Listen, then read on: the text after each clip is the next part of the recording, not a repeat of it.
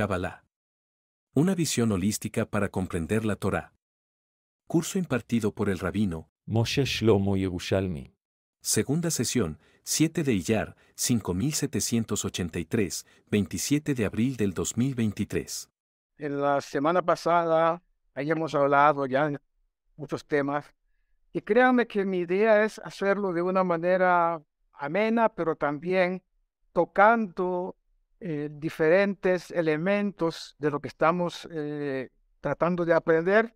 Al final vamos a ver también connotaciones desde el tipo de, punto de vista práctico, ¿no?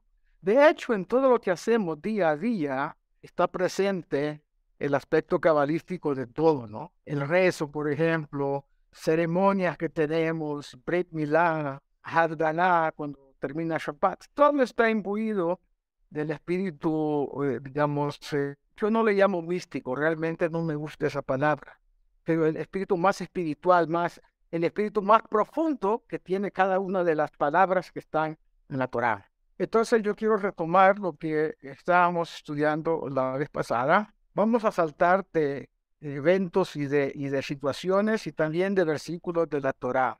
Quiero retroceder hasta la creación del primer hombre. Adama Rishon tomamos de una manera superficial quizá su creación, pero hay un punto que es importante y que eh, normalmente no lo, no lo consideramos o no lo consideran los maestros cuando están enseñando a sus alumnos, y es eh, la creación del hombre. Yo les pregunto a ustedes, ¿qué saben de la creación de Adama Rishon y de su esposa o su pareja Jabá. Sugiéranme algo, sugiéranme. Es importante porque debemos de tener una interrelación, ustedes y yo, y de alguna manera pues también participar de lo que estamos estudiando. Hace poco tiempo nos platicaron en un rezo que Jabá o Eva no era exactamente la primera pareja que había tenido Adán. Bueno, eh, hay información muy puntual sobre el tema, pero no era la primera esposa de Dama Fue la primera esposa fue Jabá. Esta otra señora eh, realmente apareció en un momento en que Jabá y Adán tuvieron un lapso en su relación, se separaron un poco, pero esta señora no era una persona de carne y hueso. Eso es lo interesante. Entonces, eh, no nos precipitemos eh, en el tema y lo vamos a retomar. Si se me olvida, no hoy, en otra ocasión, eh, me lo recuerden y vamos a tocar ese punto. Lo que yo quiero ahora es centrarme en Adán, Arishon y Jabá no fueron creados en el mundo material. En principio, cuando Dios creó al primer hombre, estaba en uno de los niveles espirituales más elevados en relación al ser humano. En otro mundo, un mundo donde, según el Midrash, Adam Arishon tenía un cuerpo transparente. Era un cuerpo más eh, parecido a la luz, era un cuerpo muy brillante. Él tenía y su mujer tenían eh, un aspecto muchísimo más eh, espiritual que material. Estaban en otro mundo. Cuando pecaron, cayeron al nivel que cayeron, que es el mundo material. Y entonces ahí se dan una serie de circunstancias donde tienen que adaptarse a la materia. Eran entes espirituales y posteriormente al pecado caen al mundo material. Pero me anticipé, me adelanté a lo que es en realidad la génesis de Adán Arishon. Dice el versículo muy claramente, Vaibra Elohim et Adam betzalmo, betzelem Elohim bara oto, zahar unekeva para otam. Literalmente dice, y creó Dios en el nombre de Elohim, ¿no? O sea, con el nombre de Elohim, et Adam, al hombre, betzalmo, a su imagen, betzelem Elohim para oto, zahar unekeva bara utam. Quiere decir, los creó a imagen y semejanza. Hay que tratar de entender qué significa imagen y semejanza. Y los creó dice no en plural. Elohim Adam está hablando en singular. Elohim bara oto, hablando en singular. Zahar unekeva bara otam. Es decir, lo creó al hombre en el momento de crearlo, ¿sí? dice Dios que lo creó a él y finalmente, al final del versículo dice, Zahar unikebla bara otam. Es decir, macho y hembra los creó. Y la pregunta que salta a la vista es, ¿por qué el que el versículo, habla de la creación del hombre en singular dos veces? Y al concluir eh, el hecho de que Dios creó al hombre, está hablando que los creó macho y hembra. Entonces, de esto nuestros sabios aprenden que el primer hombre era hermafrodita. En un solo cuerpo, dos, dos personalidades, dos individuos pegados por la parte trasera, por la espalda del cuello, llamémosle, hacia incluso en los pies. Todo un solo cuerpo con una faz, llamemos delantera, masculina, y otra faz, llamémosle con una faz trasera femenina. ¿Cómo puede ser eso? Pues en Rosh Hashanah, una de las cosas que celebramos en Rosh Hashanah es justamente la separación de esos dos cuerpos que eran uno solo, se separan en dos. Realmente lo que está diciendo la Torah no es que la mujer fue creada de la costilla, sino de un costado del hombre, el anverso de lo que es el cuerpo de Adán y y entonces dice el versículo que Dios no encontró alguien que pudiera ser pareja para ese primer hombre. ¿Quién puede ser pareja? Si tiene un solo cuerpo y no pueden conectarse como pareja desde el punto de vista físico.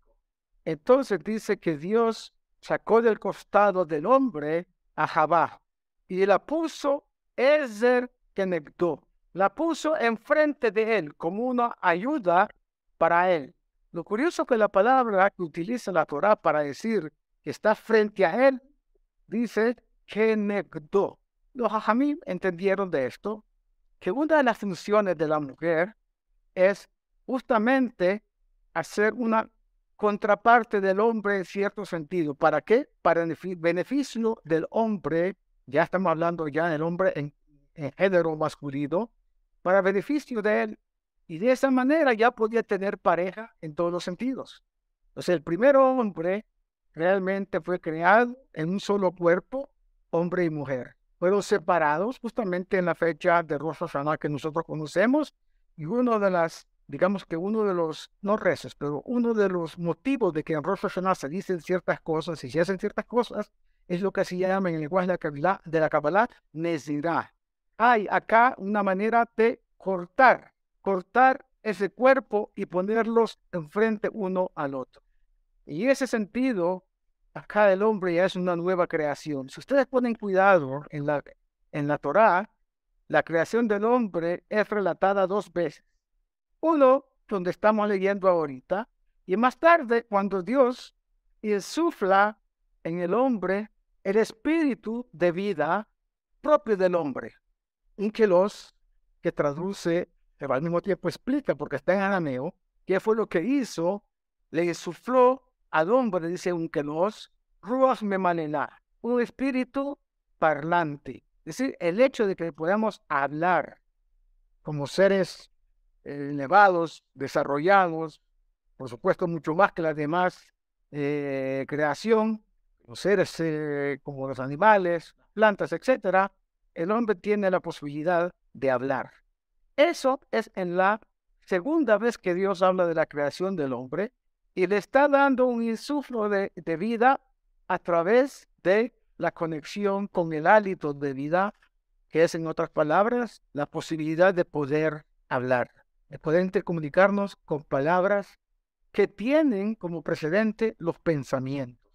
Entonces, justamente eso es un punto muy importante, porque a través de eso, Adam y Rishon empieza a desarrollarse ya como un ser al cual Dios le dio una misión importante, una mitzvah hace y otra mitzvah lota hace. Cuidar el gan. El gan era la, el precepto eh, positivo que tenía de actuar y no comer del árbol del conocimiento del bien y el mal, el precepto prohibitivo. Entonces, como vemos, el primer hombre falló y falló en grande. Sin embargo, hay muchos de nuestros sabios que hacen una pregunta bastante compleja. ¿Cuál fue realmente la voluntad de Dios? Que el hombre permaneciera, comillas, inocente de todo lo que está pasando alrededor. ¿O su voluntad era que el hombre pecara y entonces las cosas se dieran de la forma que se dieron? Y la discusión es entre sabios muy, muy grande. Y ya hay una conclusión importante. Lo que Dios quería, lo que se dice en hebreo, de catejilá, desde el comienzo, fue justamente lo que ocurrió. La voluntad divina era poner la situación desde el principio con posibilidades. Todas posibilidades al menos. Y el hombre iba a decidir qué iba a hacer. O escucha la voz de Dios o peca y entonces se desarrolla todo lo que ocurrió posteriormente. Y muchos opinan que la voluntad verdadera de Dios, resonó el Boreolam, era realmente la voluntad de que el hombre pasara por esas pruebas y se pecó, bueno, hay una posibilidad importante que lo haga y según esa opinión, eso es lo que Dios estaba planificando desde el principio. Bueno, queda todavía en suspenso esa discusión, pero es interesante el pensamiento como de alguna manera nos lleva, eh, según la lógica humana, a creer que Dios realmente quería que eso ocurriera. O sea, no fue un fracaso como lo conocemos nosotros, sino realmente fue que se impuso la voluntad de Dios que era la que Él en realidad quería que pasara. Bueno, eso era parte de aquello que nosotros conocemos, conocemos como el libre albedrío, ¿no? El hombre toma la opción. Y a propósito del libre albedrío, mucha gente cree que el libre albedrío tiene que ver con posibilidades, opciones. of shit, eso sí se llama en, en hebreo libre albedrío, no es la posibilidad que yo tengo de tomar diferentes opciones. Por ejemplo, en vez de tomar un café, me tomo un té. Eso no es libre albedrío.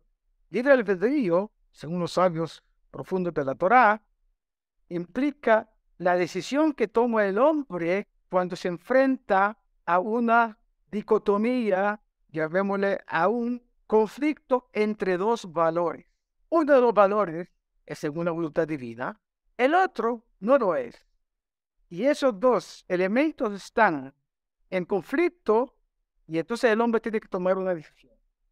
Un ejemplo banal, ¿me voy a una clase de Torah o me voy al cine? La decisión que tome ahí pasó dos opciones. Es un verdadero conflicto de valores y para mí es más importante la diversión en ese momento o para mí es importante conectarme con el pensamiento divino a través de una clase de Torah. ahí hay conflicto, ahí hay libre albedrío. Este es un paréntesis para, de igual manera habíamos tocado ese puntico, entonces había que aclararlo qué significa en la Torah el libre albedrío. Raf, ¿puedo, ¿puedo hacer un paréntesis? Perdón si lo interpelo. No, por supuesto, claro que sí. No, es que simplemente quería ah, decir que para poder tener libre albedrío, creo que también tiene que, aparte del pensamiento, tener también un aspecto moral y un aspecto espiritual, o sea, tener eso para poder, poder tener la capacidad de libre albedrío, creo, ¿no? Exactamente, pero acá lo puso de una manera banal, o sea, probablemente mucha gente dirá, bueno, pero ir al cine no tiene ningún problema, no es negativo. Claro, si lo enfrenta a la opción de ir a estudiar Torah, evidentemente si hay un conflicto. Hay una cosa que el alma lo pide y estudia la Torah, y otra parte el cuerpo lo pide y es, bueno, divertámonos, démosle un poquito de alegría al cuerpo. Ahí hay un conflicto. Ese es libre albedrío. ¿Qué voy a optar? ¿Qué voy a hacer yo? ¿Qué, qué decisión voy a tomar? Entonces, retomamos lo nuestro. En Parashat Noah hay algo sumamente interesante que quiero compartir con ustedes. El hecho de que Noah haya sido escogido por Dios para tomar sobre sí una responsabilidad muy importante, también está regida por una situación a simple vista parece, parecería que no tiene ningún, eh, digamos, eh, interés mayor el conocer profundamente el versículo. Fíjense que dice la Torah, el Noah, estas son las generaciones de Noah. Noah, Ish, Sadik, Tamim, Hayat, Bedorotav. Noah en su generación era un hombre íntegro, en su generación. Eta Elohim y Talech Noah. Eta Elohim y Talech Noah significa que Dios llevaba de la mano a Noah. Es decir, Noah no era una persona de iniciativas espirituales, sino que Dios, porque era la persona más adecuada, lo iba empujando para que asumiera ese, ese papel, ese rol que él quería que asumiera en su momento Noah. Posteriormente, más abajito dice el versículo, Adonai. Y Noah encontró gracia a los ojos de Dios. Ya no está hablando de Elohim, el nombre genérico de Dios, sino está hablando de Yud Kei Vav Kei. El Noah, Ish Sadik Tamim Haya Bedorotav, eta Elohim y Talek Noah. A los ojos de Elohim, a los ojos de Yud Kei, Adonai, sino de Elohim, Noah era Sadik, era justo. Más abajo nos dice el versículo algo que parecería contradictorio. Y lo es. Que dice allá, Ese es el punto que estamos tratando de tratar. ¿Por qué Elohim primero y después Hen? Noah encontró gracia a los ojos de Dios. Yo le pregunto, ¿qué significa gracia en español? En hebreo, Gen viene de Haniná. Haniná es cuando le conceden a una persona clemencia. Por ejemplo, en el día de Yom Ha'atzmaut en Israel, el presidente de Israel, en este caso eh, Yitzhak Herzog, le puede dar amnistía, a una persona que está en cárcel condenada por un crimen. Y Haniná significa que merecía el castigo. Pero por alguna razón encontró gracia a los ojos del presidente de Israel y le concedió amnistía. Lo liberó. La clave acá es que la gracia no tiene que ver con un derecho adquirido de la persona. Un tzadik, como dijo Elohim, no es un tzadik por derecho adquirido. Se comportó como un justo frente a los malvados que había allá. Pero en realidad para Yud Kei que es el nombre de la misericordia de Dios, no había ningún derecho a Noah a vivir. Tendría que haber recibido el mismo castigo que la gente que fue eliminada en el Mapul, en el diluvio. Pero encontró gracia a los ojos de Dios. Fíjense que aquí hay un punto importante y lo voy a tocar porque tiene mucha trascendencia a nivel, llamémosle comillas, teológico. Para el mundo occidental, no judío, mundo cristiano, eh, según las enseñanzas de los padres de la iglesia, una persona no tiene, no merece el favor divino por sus acciones, si son buenas o si son malas, sino por lo que se llama Haniná, por amnistía. Dios le concede, como en este caso aparece con Noah, le concede gracia a la persona sobre la cual se trata, digamos, como ejemplo, para que Dios lo salve, aunque no se lo merecía. En la teología cristiana eso es importante. Haga lo que usted haga, no importa, lo que usted crea. Si usted cree y tiene la fe en esto, evidentemente Dios será eh, agraciado con usted y le, dará, le entregará la figura de la de la amnistía. En el judaísmo no existe eso. En el judaísmo, curiosamente, los hajamim dijeron a nombre de Dios, es decir, interpretaron la profundidad de todas las midot las características divinas que tienen que ver con gracia, misericordia, bondad, etcétera, etcétera, y dijeron que si el hombre no se conduce frente a Dios, frente al ser humano, frente a sí mismo, con buenas acciones, difícilmente puede superar la posibilidad de que Dios sea con él agraciado, porque tenemos algo que se llama en el judaísmo vida que neget vida. Es decir, nosotros reflejamos arriba nuestra conducta y de esa manera la conducta divina va a recibir el impacto de lo, que nosotros somos y va a actuar en consecuencia.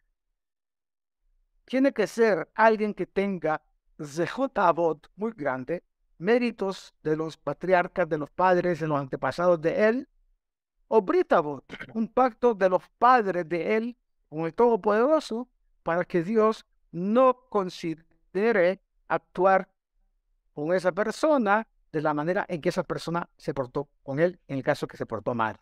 O con los seres humanos, tenemos obligaciones frente al prójimo, frente a Dios y frente a nosotros mismos. Entonces, el judaísmo es acción. ¿Por qué?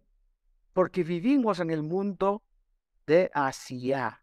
Asia significa el mundo de la acción. Para tener méritos hay que trabajar según la voluntad divina. Lo que está escrito en la Torá como precepto 613 que tenemos, eso es lo que debemos actuar. Voy a abrir un paréntesis. Eh, bueno, ustedes saben que yo estudié un diplomado de religiones comparadas, Islam, cristianismo y todo lo demás. Hay un punto importante en los evangelios, en uno de los evangelios. ¿Se acuerdan las personas que estudiaron conmigo eh, el tema de los evangelios hace muchísimos años? Creo que hace 25 años por lo menos y estudiamos en una Biblia cristiana, no en una Biblia hebrea, y descubrimos un montón de cosas. Hicimos la cuenta, más de 2.000 elementos realmente muy interesantes que estaban allá y que no aparecen en la, en la Biblia hebrea, ¿no? en el Antiguo Testamento, como llaman.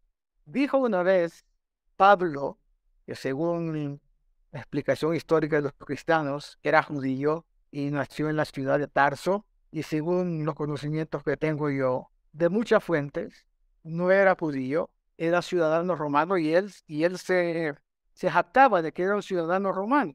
Entonces Pablo dijo que Dios no quería a los judíos porque les puso demasiadas obligaciones para cumplir.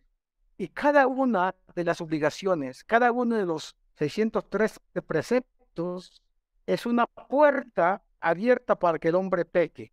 ¿Quién puede tener la posibilidad de cumplir 613 preceptos y no equivocarse en varios de ellos y con ello llegar a pecar y estar, digamos, contra la voluntad divina?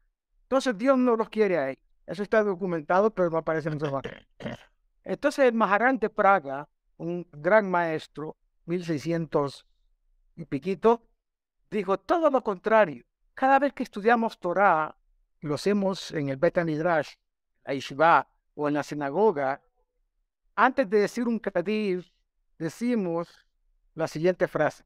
Ratza Akadosh Baruch le zakotet Israel. Quiso el santo bendito sea darle muchos méritos al pueblo de Israel.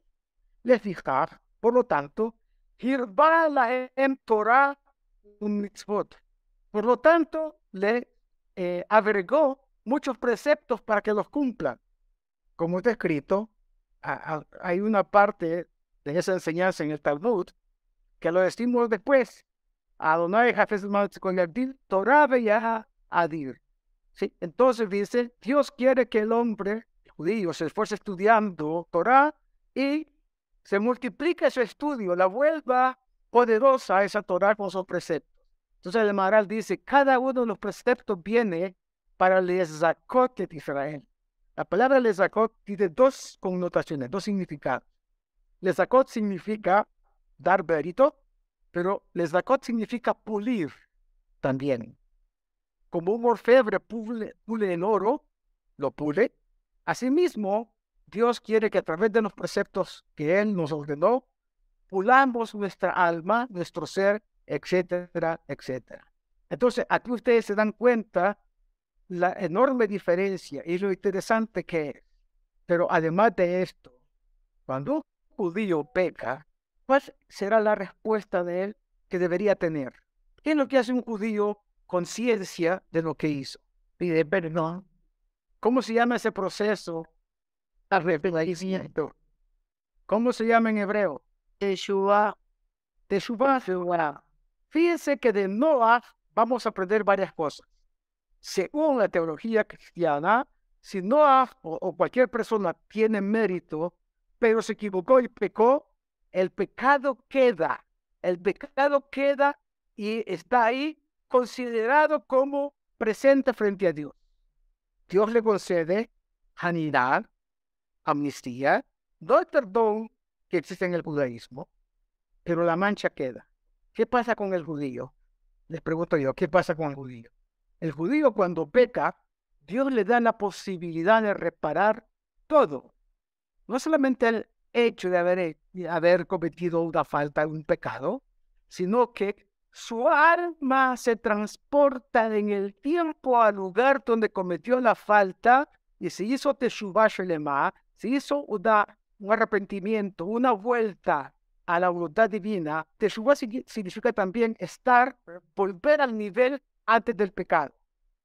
Entonces, su alma, aunque no sea consciente, se transporta en algún momento determinado a ese punto en el tiempo que pasó, que pecó y viene con comillas borrador y borra la falta. Después lo que tiene escapará, tiene que buscar el perdón de Dios. La Teshuvah ya la hizo, la Teshuvah le concede la posibilidad de borrar la falta y la capará la ofrece Dios diciéndole, ok, como si no hubiera ocurrido. De hecho, no se le computa como algo eh, negativo para él. Entonces, eso está dentro del secreto del versículo allá que había que, de alguna manera, eh, desmenuzarlo en sus elementos que lo conforman y llegar a ese punto. Noah es el ejemplo de una persona que decía o no, desde el punto de vista de Yud Kei había gracia. Elohim dijo, perfecto, está en ningún problema. Ah, son dos, son dos dioses, Shalom, es el mismo Dios, pero el Dios que llama mismo Dios que tiene la cualidad del rigor de la ley, o sea, exigir que se cumpla con rigor, es el mismo aquel que tiene misericordia, la posibilidad de darle al ser humano una oportunidad más, una cosa más, ¿ok? Para que pueda volver a, su, a sus buenos pasos. En la misma allá de Noah, Dios le dice a Noah lo que ya sabemos, que haga un arca que en realidad es, es un, barquito, ¿no? Que haga un barquito, en ese barco va a meter todo aquello que va a ser el prototipo de lo que va a sobrevivir, sobrevivir a el diluvio. Le dice Dios a Noah que haga una teipa. Ya vamos a ver cómo esa teipa tiene conexión con Teipat Moshe. ¿Se acuerdan de dónde fue Moshe cuando era jovencito, chiquito, bebé, que fue puesto sobre el río Nilo, sobre una anastenia. Sí, en hebreo se llama Teibá, es. Pero ya vamos a llegar más tardecito a eso o en otra ocasión. Aquí lo que quiero que veamos, lo que Dios le dice a Noah que haga. Ni más ni menos, venga usted y haga de esta manera la Teibá. Bezer asher ta'ase otai. De esta manera lo vas a hacer. Escuchen bien. Shalosh Peot, 300 amot. Va a tener el largo. 300 amot son, en metros mal contados, 150 metros. El número acá, anótenlo, 300. 300 de largo. Hamishim amar rohbah. Va a tener 50 amot, es decir, 25 metros de ancho. Ama como. Y va a tener, la altura va a tener, ¿cuánto? Shiroshim amot, 15 metros. Tres pisos va a haber en esa altura de Debatnoa. Lo que es sumamente curioso es de dónde salen los números que estamos hablando acá. 300 50 y 30.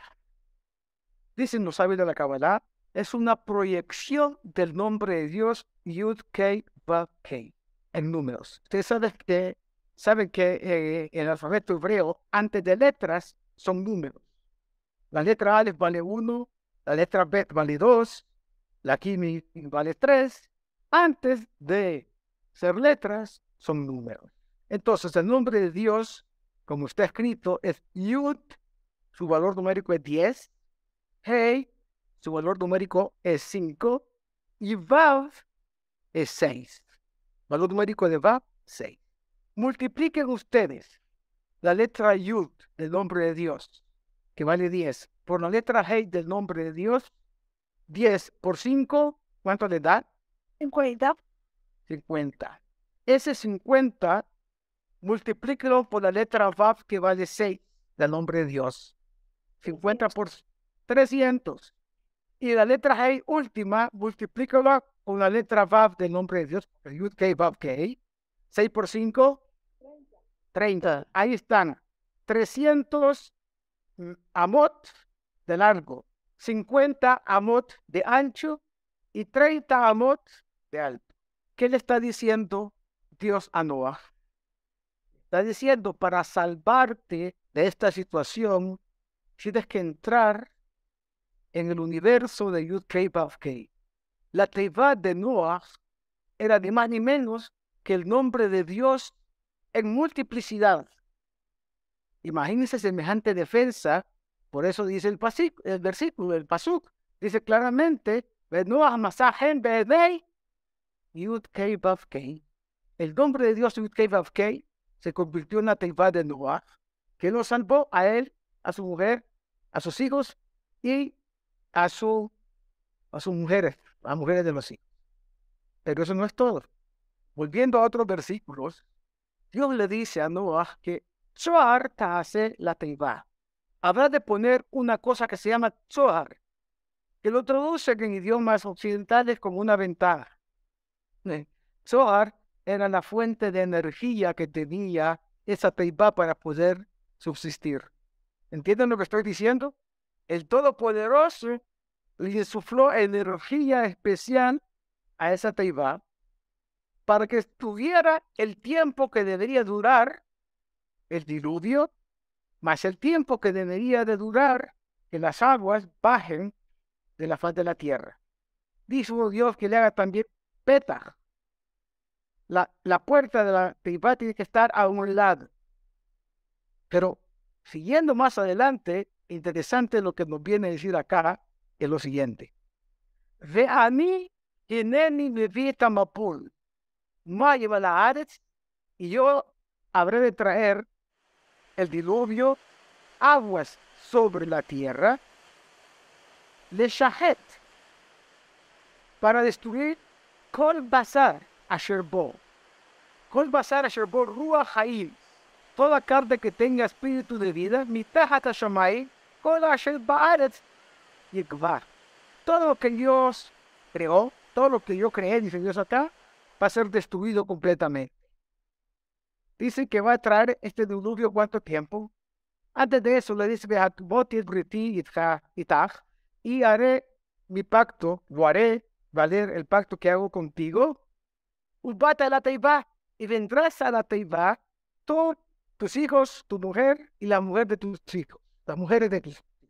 Y ahí le dice que traigan todo lo que está, de todas las especies buenas, eh, eh, que son, eh, digamos, puros, y de las siete, y de las que no son puras, pues solamente traerá meados y veneo, etcétera, etcétera, dice acá, y de cada una cosa, una de las que no ha después, una pareja nada. Fíjense lo que dice después de todo eso.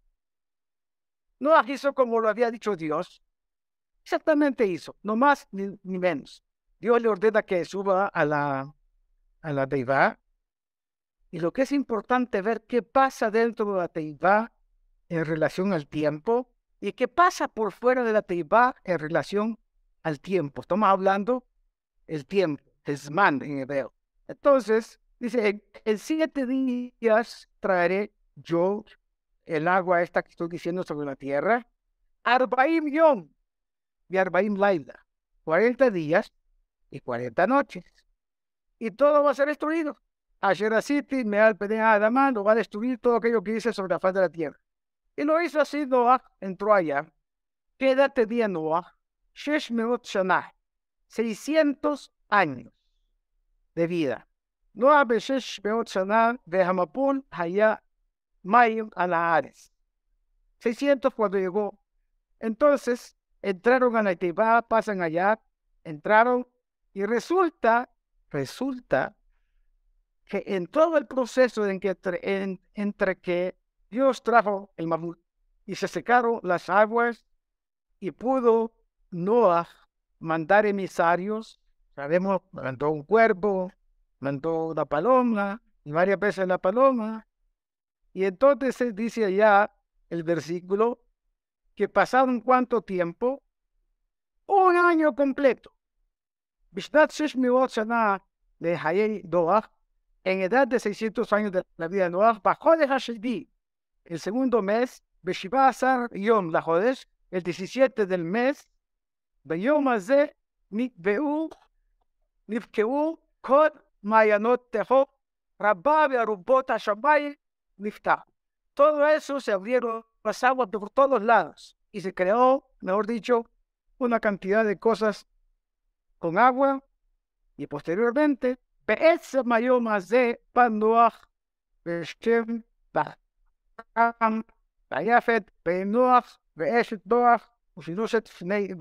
y todo el Ateba. Y en este transcurso vinieron a estar toda la familia, para decirlo en traducción eh, rápida, llegaron y estuvieron en la Teibá todo ese tiempo. Y posteriormente aparece. Y de repente dice el versículo y después de los 40 días, al otra vez volví a contar que llegó el Mabul y se multiplicaron las aguas sobre la tierra. Y las aguas estuvieron por encima de todo. La montaña más alta, había metros de agua hacia arriba de las montañas más altas.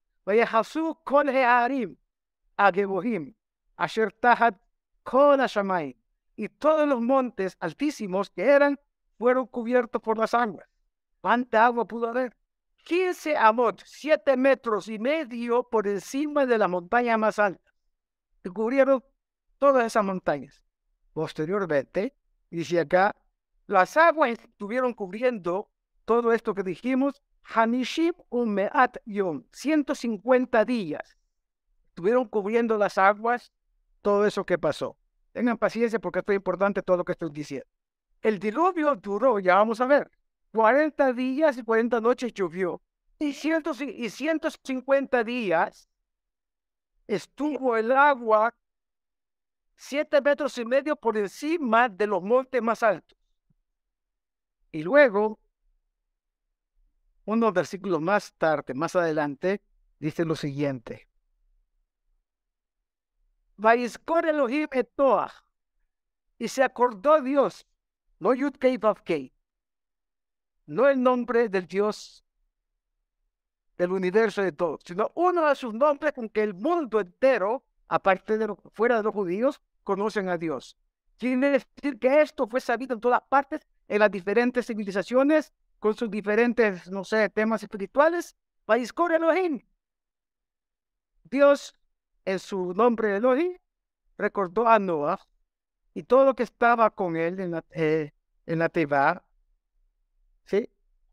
Vaya Elohim Ruach al y Dios mandó un viento muy fuerte, hizo que las aguas bajaran de manera muy eh, rápido y todas las aguas volvieron a sus orígenes, a su fuente, y posteriormente Batana Hateiba Bajodes Asheri'i. Seis meses más tarde, la Teiba descansó, donde en una fecha que Shiva Azar yo la Jodesh al Harei Ararat. En el mismo mes que dijimos antes que se habían extendido las aguas, seis meses más tarde, en el mismo mes, sobre el monte Ararat, que se supone que es en Turquía, ahí descansó la Teiba. Y. Y fue después de 40 días en la cuenta de quién? De Noah. En la cuenta de Noah pasaron 40 días. Repito de nuevo, al final de 40 días, y abrió Noah la, la ventana, ya la ventana que estaba en, en la teibá, que él había puesto allá. ¿Cuánto tiempo pasó según Noah? Según Noah pasaron 40 días. Eso fue lo que él contó. Y entonces se dio cuenta Noah que había destruido todo Dios, todo lo que estaba allá. ¿Cuánto pasó en realidad de tiempo fuera de la Teibá? Un año. ¿Cuánto pasó para Noah dentro de la Teibá? 40 días. ¿Cómo puede ser? 150 días estuvo, el agua encima.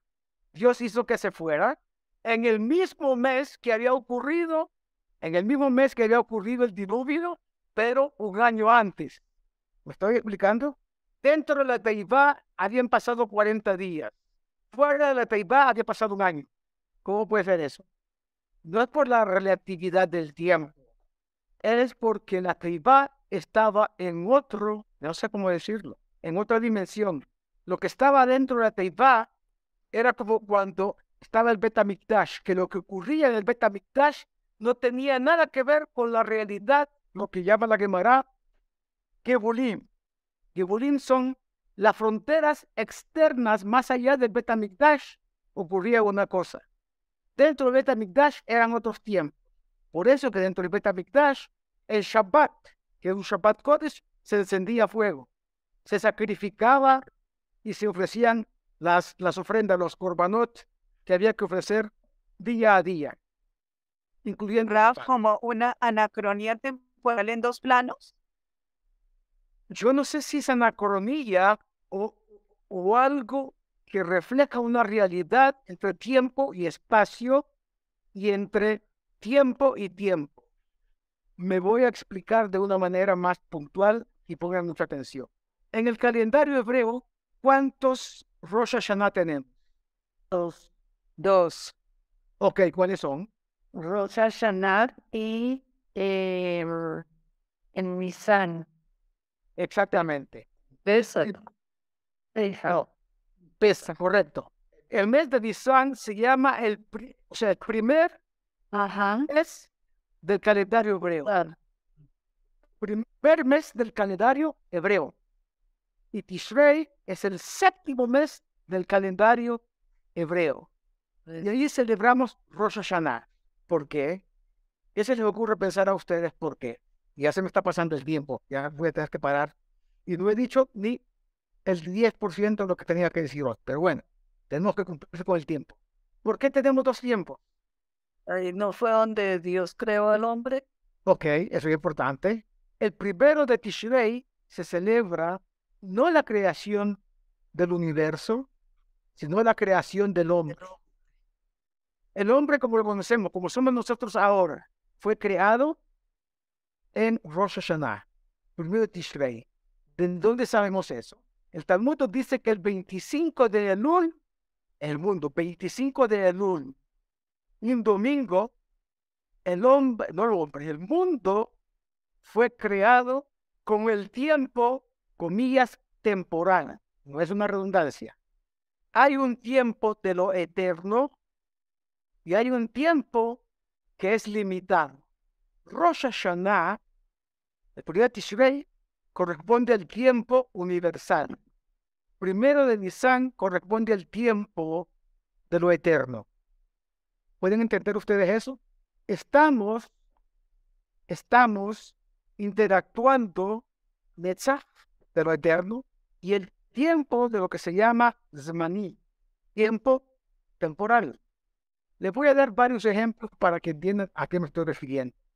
Dicen nuestros sabios que una persona que estudia una hora de Torah en Shabbat es como si estuviera o si hubiese estudiado mil horas si en día de semana estudia una hora. En Shabbat estudia una hora, aquella hora que estudió en un día de semana es una hora del tiempo temporal. Pero una hora de Torah en Shabbat Benjamín Tobin, como si fueran mil horas de tiempo temporal. Hay un versículo que dice, y lo repetimos varias veces, que para Dios un día son como mil años para nosotros. ¿Se dan cuenta cómo el, tiempo de lo divino está dimensionado de una forma que es diferente?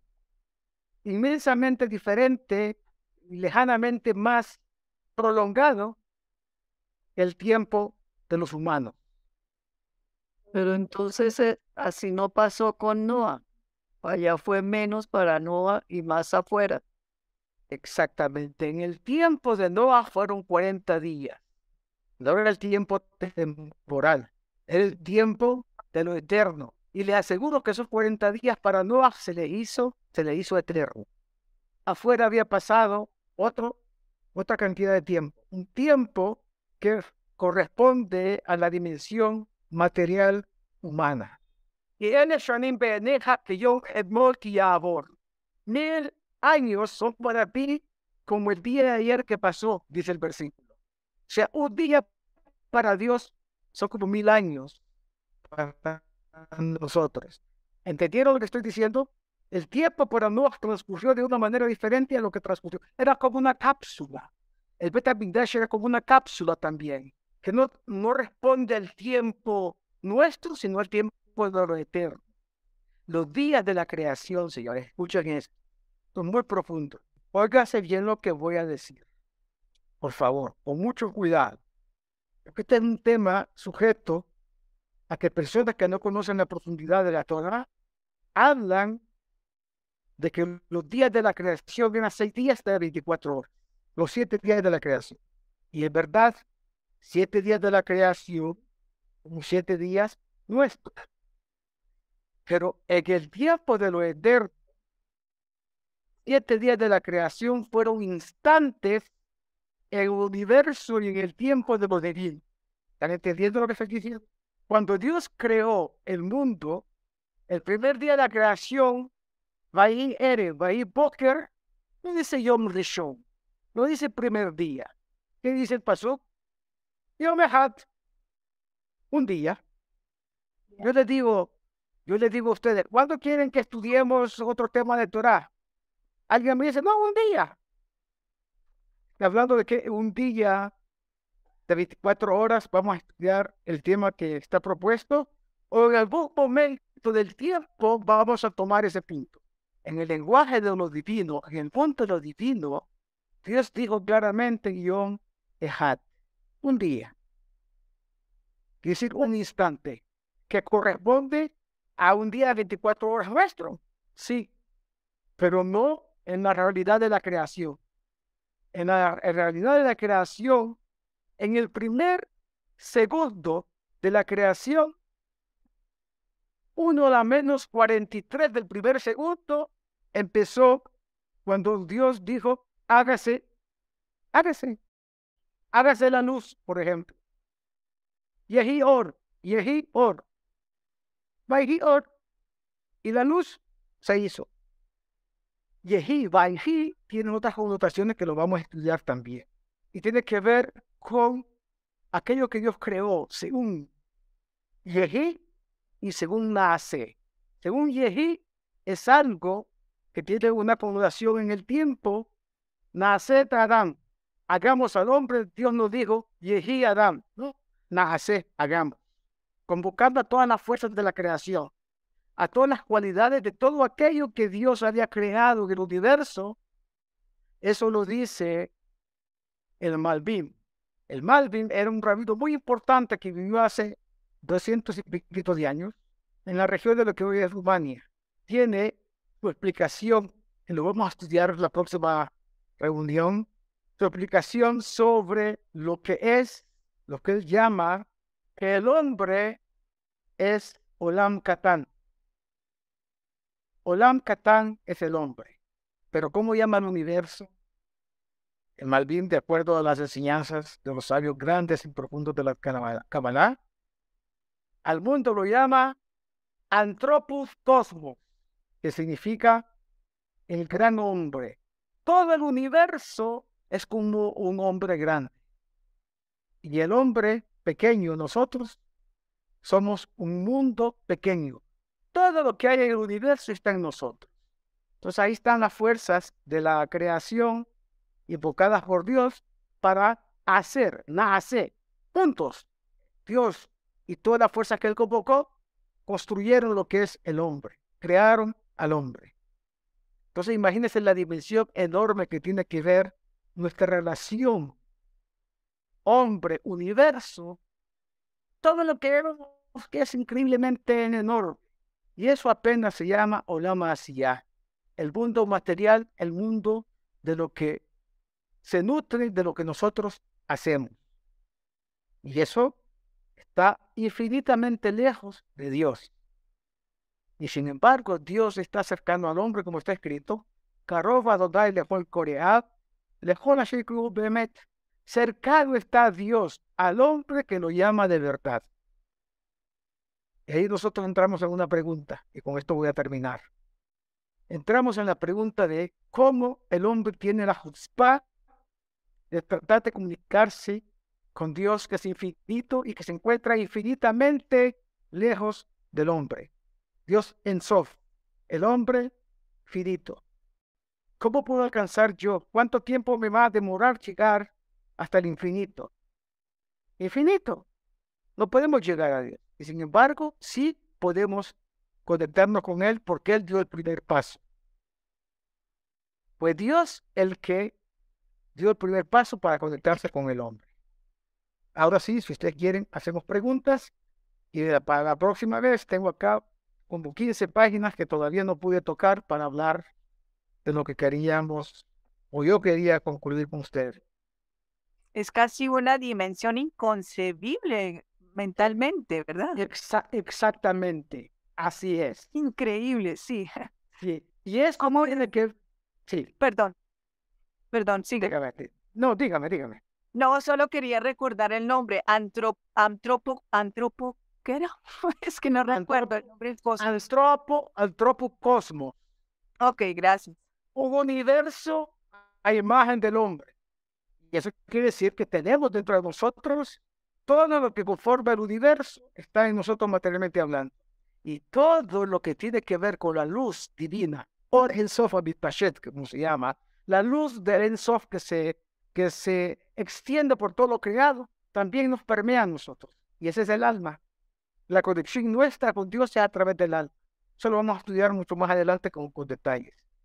Entonces, imagínese usted, hay, eh, para darle una respuesta más, más eh, completa a esto que dijimos que las dimensiones son infinitas, un ejercicio religioso que hacemos todos Motzai Shabbat. Cada Motzai Shabbat nosotros hacemos Habdalah sobre el vino. Terminamos el rezo de Arbit de Motzai Shabbat, hacemos Abdalá en la y se hace Abdalá sobre vino, una vela, especies aromáticas. Fíjese bien el orden. El orden es hacemos por Gefe primero. El vino, para poder disfrutarlo, tengo que llevármelo a la boca. La boca. ¿Ok? Tengo que tener contacto con mi boca. La segunda, bendición que se hace es sobre Besamim. Besamim es algo que tiene olor y yo puedo bendecir sobre ese olor. Digo la bendición, Boremine Besamim, me lo acerco a donde? A la nariz. Pero no hace falta que nos lo acerque tanto. Apenas me aproximo, el olor ya es perceptible y yo puedo disfrutar del olor. ¿Dónde está la nariz? Arriba de la boca. Y la nariz. La siguiente bendición, Boreme Borea es una vela. La vela la disfruto a través de los ojos, la luz. Los ojos están encima de la nariz y encima de la boca. Estamos subiendo del mundo de la acción Olama Asiya, Leolama Yetzirah, el mundo de la formación, y a los ojos el mundo que se llama Olama Abriya. Olama Abriya es el mundo donde se crea todo a nivel de los ojos. ¿Y qué sigue después? Amadir Ben ¿Cómo se hace la bendición entre lo sagrado y lo, y lo profano? ¿Cómo hacemos la diferencia entre lo sagrado y lo profano? Con la mente con la conciencia, con el alma, si no sabemos diferenciar entre algo que es sagrado y algo que es profano, la Gemara dice, Dad kadita mejasarta. Conocimiento o conciencia adquiriste que te hace falta. Lo canita, no, no, no adquiriste el Da'at acá, no adquiriste conciencia, no adquiriste conocimiento. Macadita, ¿qué, ¿qué, adquiriste entonces? Entonces, Olama Atzilut, el mundo de las ideas, el mundo lo absolutamente divino. ¿Dónde tenemos la equipa? No en la mano, la tenemos en la cabeza, simbolizando la voluntad de Dios. Nuestra mente, nuestro intelecto sometido a lo que está por encima, que es la voluntad de Dios. ¿Ok? Entonces el hombre dice, no, yo con mi intelecto puedo llegar a dimensiones infinitas. Falso. Así como la boca tiene un límite, tengo que acercarme para tener provecho. El tacto tiene un límite, tengo que acercar mi mano para tener provecho de algo. Eh, el olfato, sí, es un poquito más de lejos, pero tiene que haber cierta aproximación. Los ojos, hasta un nivel determinado, la luz la puedo ver desde una distancia enorme. Lo que el hombre no acepta es que su intelecto también tiene límites. Y por eso nosotros tenemos algo importante, y así, ahora sí termino con eso. Usted, Filín, ustedes saben, cuando recitamos el Kriyat Shema, dice que tenemos una orden de colocarnos tefilín aliadeja sobre tu mano, la acción supeditada, y le totafot ven eineja. La palabra totafot no es una palabra hebrea. Los sabios dicen que totafot es una palabra afriquí, así literalmente, afriquí, lenguaje africano. ¿Cuál es lo más cercano que los judíos tuvieron contacto con, con África? Egipto. Totafot es en el, idioma egipcio, que significa olla. Los tefilim son una joya. Tiene connotaciones alárgicas. Si una persona se encuentra un par de tefilim en Shabbat en la calle, no los puede cargar con la mano, a menos que haya error. Tiene que ponérselos, aunque está eh, exento de cumplir la misma de tefilín en Shabbat y en Yavim Tovim, se lo pone porque son considerados joyas, takshit, una joya que usaban los egipcios, sobre todo los de la nobleza, el faraón, entre otros, ¿qué tenía sobre la frente? Casi siempre se ponían una diadema con un lápiz en el centro. Exactamente, ¿qué es el lápiz? Una serpiente. Listo, la serpiente. La serpiente se la ponían en la cabeza y un brazalete con serpiente en el brazo. Ustedes vieron la figura de un eh, faraón o de un noble egipcio. Tenía un brazalete en el brazo con una serpiente y en la cabeza una diadema con una serpiente. Y cuando encontraron a Tutankamón, tenía dos brazaletes con dos serpientes arriba, y, es decir, dos diademas con, dos eh, eh, serpientes arriba, y dos brazaletes con dos serpientes, una en cada, cada uno de los brazaletes. ¿Y se les ocurre que se parece eso? A los tefilín. Dios dijo, ustedes se van a poner ese brazalete y esa diadema, pero diferente. ¿Se acuerdan que le dijimos el Nahash del que habla la Torah es el intelecto humano? El intelecto humano es la serpiente que de alguna manera va a pecar en forma de serpiente. Lo que estudiamos la sesión anterior, la parte del cerebro que se llama cerebro reptiliano. Eso está significando la speed que tiene acá eh, el egipcio. Es decir, el cerebro es el que manda, el intelecto es el que nos dirige. Acá los dijo, no, no es el intelecto. En el brazo, emet, el sello de Dios en la verdad lo ponemos frente al corazón. Y el sello de Dios en la verdad lo podemos acá en el intelecto. El intelecto humano tiene que estar gobernado y dirigido por el alma, por la parte espiritual, por la conexión con Dios. Y eso hace la gran diferencia. Por lo tanto, los tefilí realmente se llaman totafot, quiere decir totafot, la diadema egipcia convertida en tefilín por la voluntad de Dios. Con eso damos por terminada la sesión hoy. Si hay alguna pregunta, con gusto. Y si no, será para la próxima.